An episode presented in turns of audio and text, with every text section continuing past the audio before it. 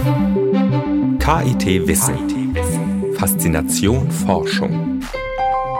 Herzlich willkommen zu einer neuen Stunde Radio KIT, heute im Wissensformat. Wir beschäftigen uns heute unter anderem mit dem Thema Klimawandel. Der UN-Klimagipfel COP21 fängt am 30. Dezember an. Dieser Klimagipfel spielt eine wichtige Rolle, denn jetzt ist der Zeitpunkt, sind sich Forscher einig, an dem wir handeln müssen, um eine irreversible Veränderung des Klimas verhindern zu können. Im Schwerpunkt der heutigen Sendung steht die Rolle der Ozeane im Prozess des Klimawandels. Es geht auch mit dem Thema Nachhaltigkeit weiter. Ein weiteres Thema heute ist der Einsatz von Carbonfasern im Autobau. Was für Vorteile das mit sich bringt und was die Nachwuchsgruppe Green Mobility am Lehrstuhl für Leichtbautechnologie des Instituts für Fahrzeugsystematik sich mit ihrer Forschung in diesem Gebiet erhofft, gibt es später im Programm zu hören. Das alles und vieles mehr heute an diesem Donnerstagnachmittag hier auf Radio KIT. Zuerst aber gibt es passend zum Wetter Autumn Leaves von Nat King Cole zu hören. Im Studio ist Joshua Bayless. The falling leaves.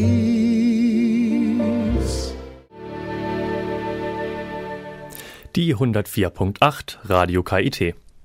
Klimawandel, das ist ein Thema mit teilweise sehr widersprüchlichen Thesen und Argumenten der Forscher und erst recht der Politiker. Das KIT hat darauf reagiert.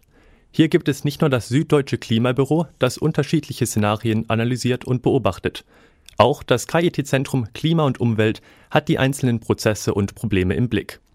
Vor kurzem hielt dort Professor Mojib Latif einen Vortrag über die Rolle der Ozeane im Klimawandel. Er leitet seit 2004 den Forschungsbereich Ozeanzirkulation und Klimadynamik am Geomar Helmholtz Zentrum für Ozeanforschung Kiel. Seine Schwerpunkte dort sind die natürliche Klimavariabilität und der erdgemachte, also anthropogene Klimawandel.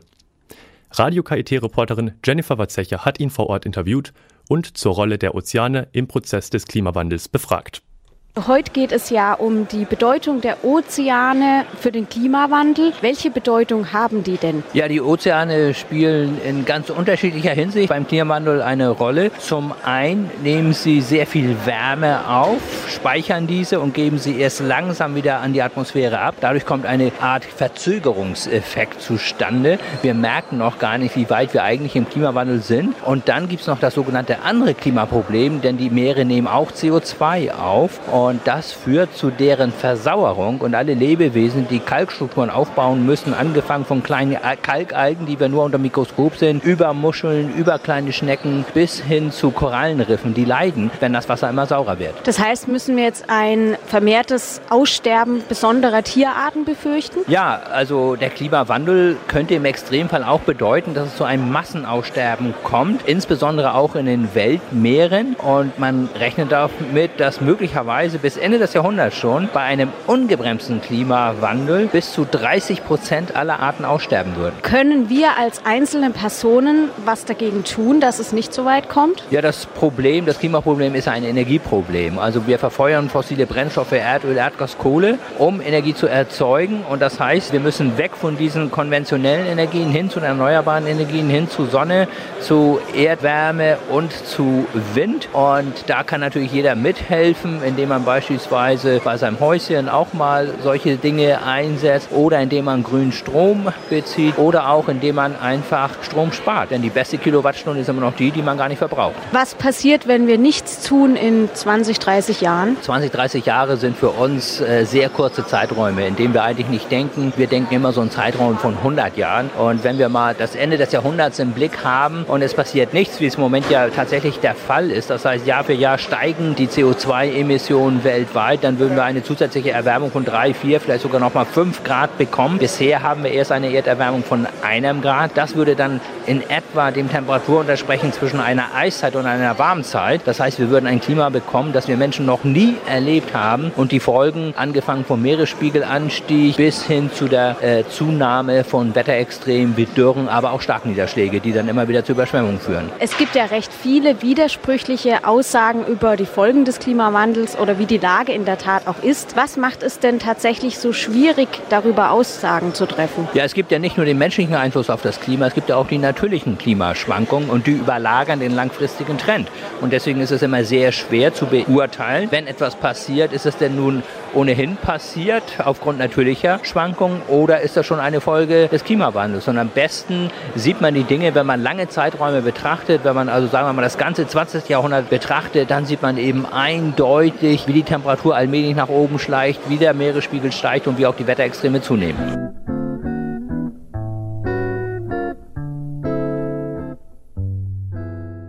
If I Had You von Etta Jones hier auf Radio KIT.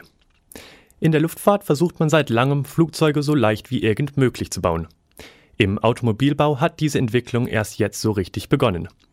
Mit der ersten aus Serienproduktion stammenden Fahrgastzelle aus Carbon revolutioniert die BMW i-Serie den Automobilbau.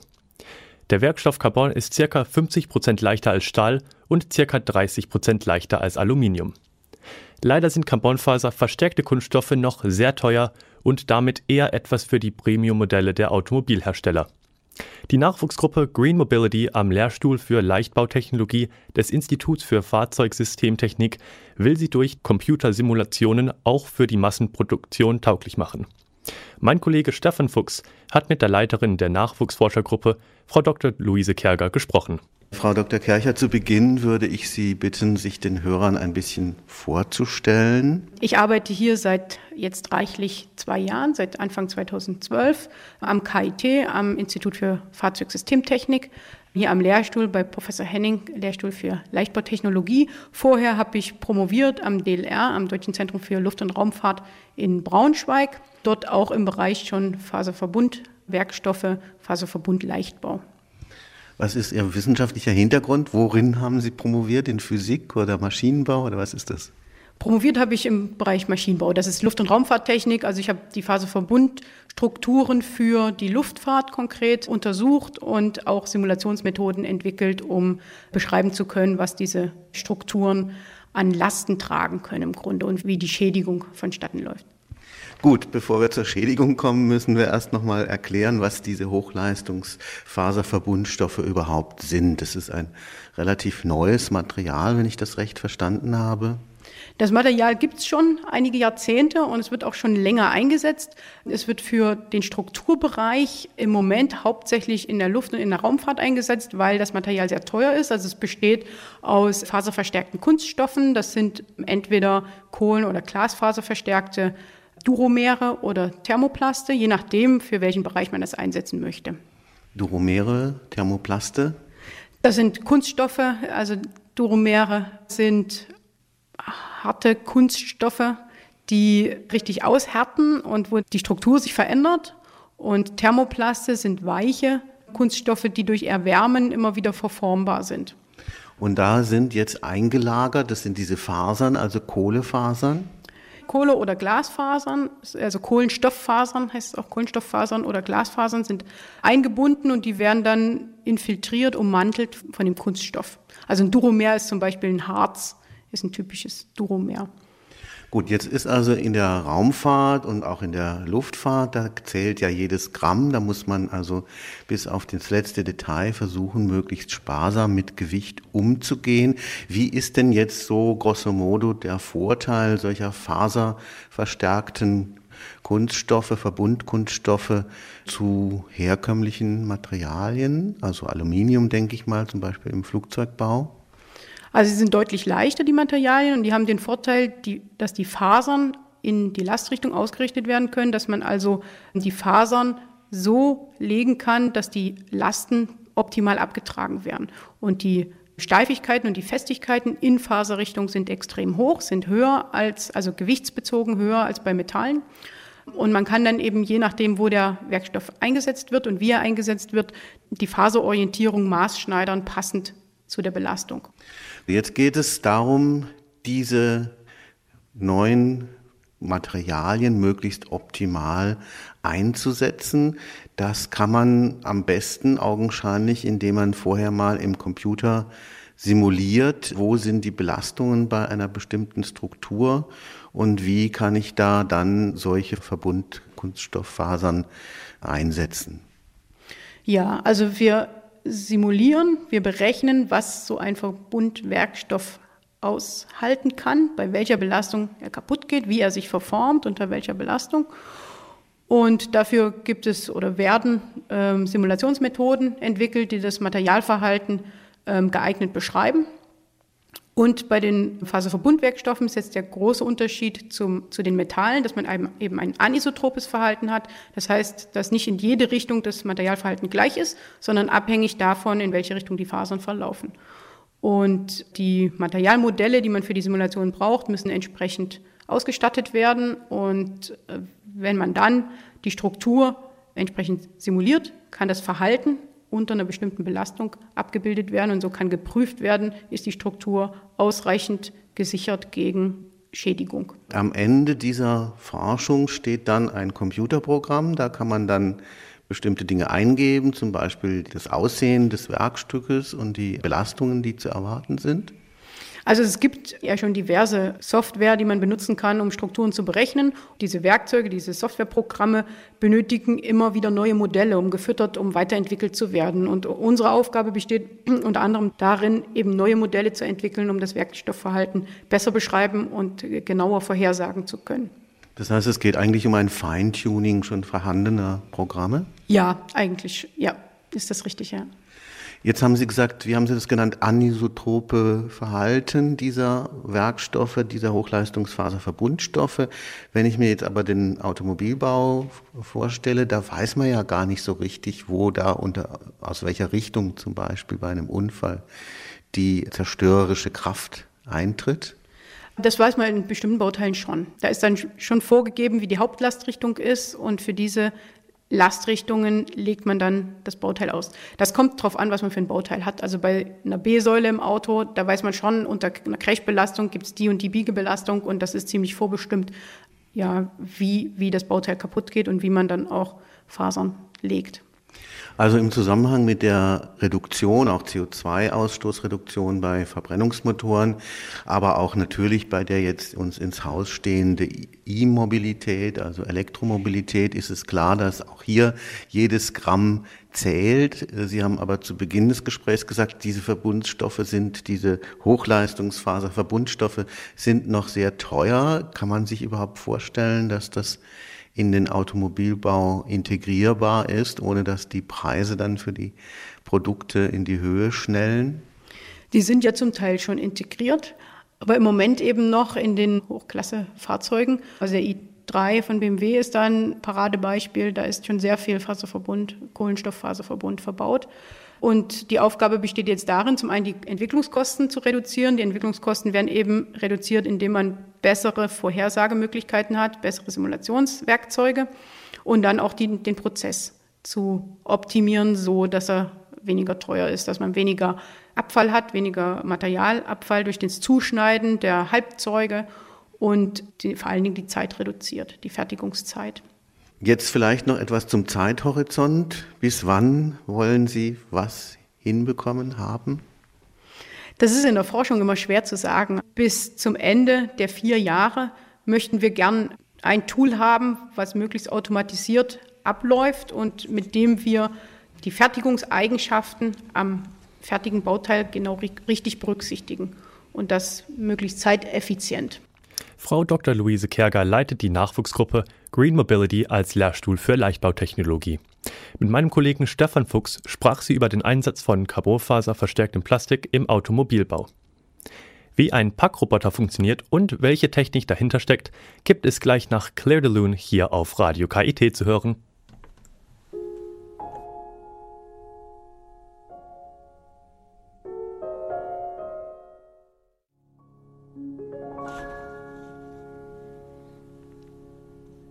Die 104.8 Radio KIT. Es wird verpackt, was das Zeug hält. Nachdem immer mehr Einkäufe nicht mehr im Laden, sondern per Mausklick getätigt werden, boomen nicht nur die Paketdienste. Auch Schäden durch unsachgemäße Verpackungen nehmen zu. Zeit also für den Verpackungsroboter, der am Institut für Fördertechnik und Logistiksysteme entwickelt wurde. Patricia Atta hat mit dem Erfinder Maximilian Hochstein gesprochen.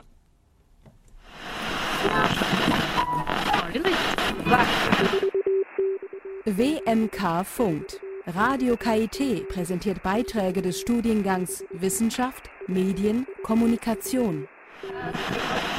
Herr Hochstein, wie kann Ihr Packassistent dem Mitarbeiter beim Verpacken helfen? Wir versuchen natürlich auf verschiedene Art und Weisen dem Mitarbeiter beim Packen helfen. Angefangen mit der einfachsten Art und Weise ist die Ergonomie. Das heißt, wir haben einen Packtisch entwickelt, der auch sehr, sehr ergonomisch ist. Dazu gehört eine Höhenverstellung und weit andere Aspekte bis hin zur Packliste selber. Das heißt, wir haben eine Packliste auf den Tisch projiziert und zusätzlich zur Packliste zeigen wir Bilder des zu verpackenden Gutes an. Das heißt, wenn der Packer mit dem Begriff nichts anfangen kann, weiß er auf jeden Fall, wie es aussieht und kann dann sofort erkennen, welches Teil es ist. Und wie ist der Packassistent aufgebaut? Wir haben den Packassistent so aufgebaut, dass er aus mehreren Komponenten besteht.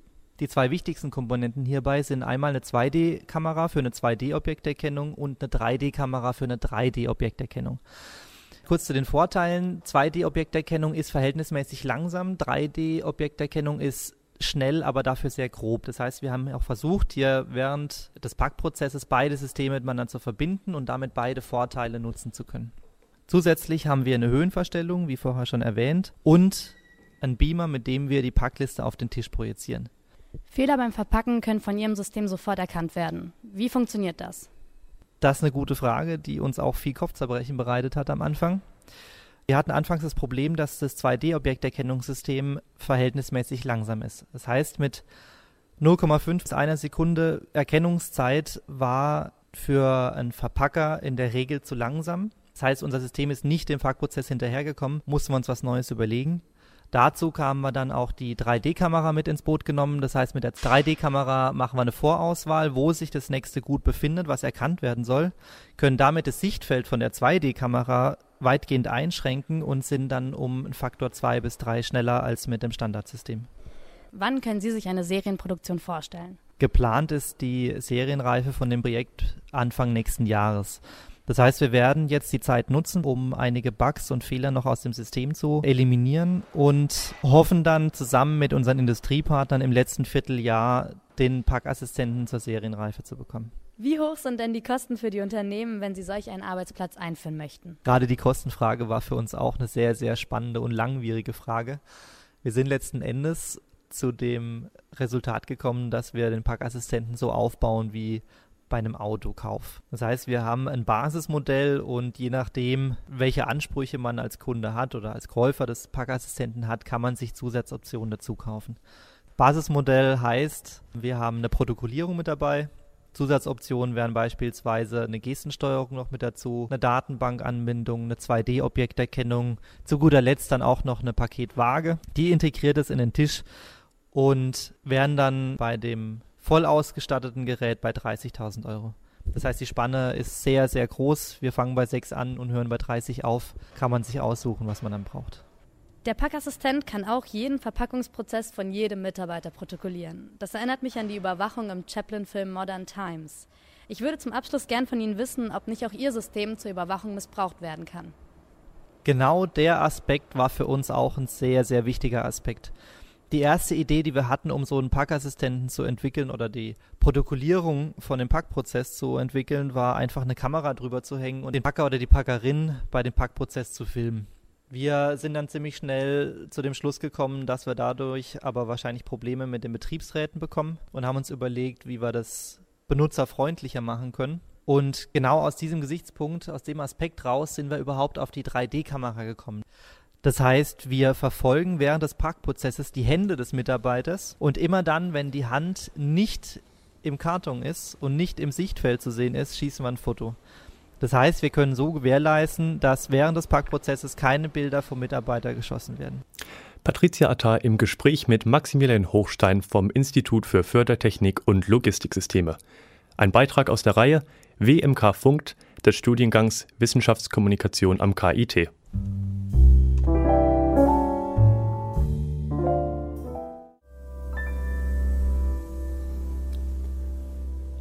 The Way You Look Tonight von Tony Bennett hier auf Radio KIT. In der dieswöchigen Ausgabe von Wissen auf den Punkt gebracht erklären wir, was genau dunkle Materie ist. Sie umfasst immerhin ein Viertel der Energiedichte des Universums. Was sich dahinter verbirgt, erklärt die KIT-Professorin für theoretische Physik Margarete Mühlleitner im Interview. Ein Teilchenbeschleuniger, ja, und das Supraleitung wird besonders gerne bei Bäckereien oder so ähnlich. Wissen auf den Punkt gebracht. Die dunkle Materie, wie das schon der Name sagt, das ist eine Materie, die wir so direkt nicht sehen können. Wir wissen aber, dass sie da ist. Das sieht man zum Beispiel aus der Rotationsgeschwindigkeit von Sternen in Galaxien. Da kann man daraus schließen, dass man das nur erklären kann, wenn es dunkle Materie gibt. Oder auch kosmologische Beobachtungen geben Hinweise darauf. Und die dunkle Materie ist überhaupt auch gar nicht selten, sondern sie macht nahezu ein Viertel der Energiedichte des Universums aus. Das ist also sehr wichtig. Und insbesondere Insbesondere spielt sie eine große Rolle bei der Strukturbildung des Universums. Das heißt, wir wissen heute, dass im Universum zunächst die kleinen Strukturen gebildet wurden und dann sich die größeren Strukturen entwickelt haben. Sowas können wir nur erklären, wenn wir annehmen, dass die dunkle Materie aus massiven Teilchen besteht, die nur sehr schwach miteinander wechselwirken. Sowas nennen wir kalte dunkle Materie.